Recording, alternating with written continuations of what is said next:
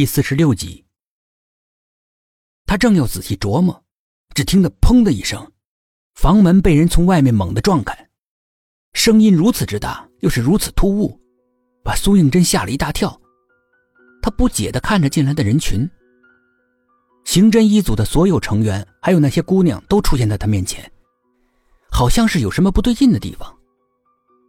苏应真再次打量他们，发现少了一个女孩。心顿时沉到了深渊里，想起了猫头鹰那可怕的叫声。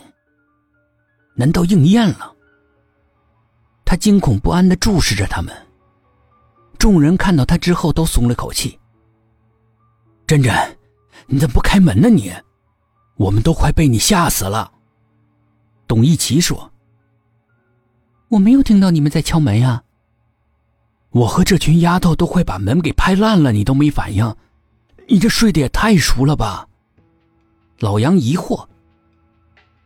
昨夜，他记得自己整晚都在做梦，至于梦到的是什么，现在根本就记不起来。但是确确实实没有听到敲门声，这是怎么回事？苏应真越想心越烦，大脑晕沉沉的，理不出个方向。你看到杨乐了没有？杨乐乐就是现在不在场的女孩子。现在站在苏应真面前的四个女孩子是秦香香、梅文轩、江燕和李佳慧。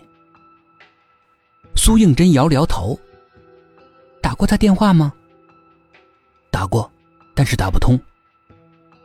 上他家找找，也许回家了。他已经死了。杨若谦一旁不阴不阳的说。空气骤然冷却，所有人的脸上沉云密布。你说什么？薛品涵瞪大眼睛问。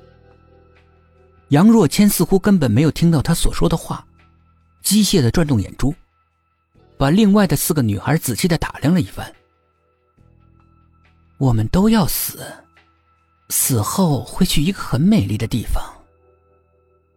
他的声音如梦如幻。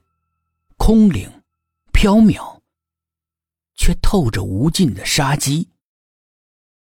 一屋子的人全都惊呆了，谁都不敢出声。那几个姑娘惊悚的看着他，嘴唇在不停的哆嗦。杨若谦睁开一双空洞的眼睛，出神的注视着前方，嘴角钳着一个诡异的笑。薛品涵有些坐立不安。莫名的烦躁，仿佛一块巨大的石头压在他心头。苏应真想到了昨天晚上猫头鹰那惊悚的叫声，心往下一沉。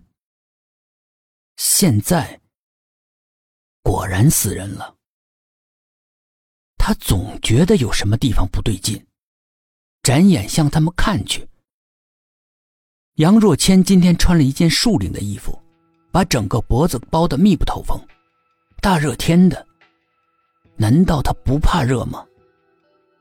苏应真快步走到他跟前，不由分说的一把撕开他的衣领，里面根本就没有那条蓝宝石项链。项链呢？老杨也是一脸惊讶，这是怎么回事？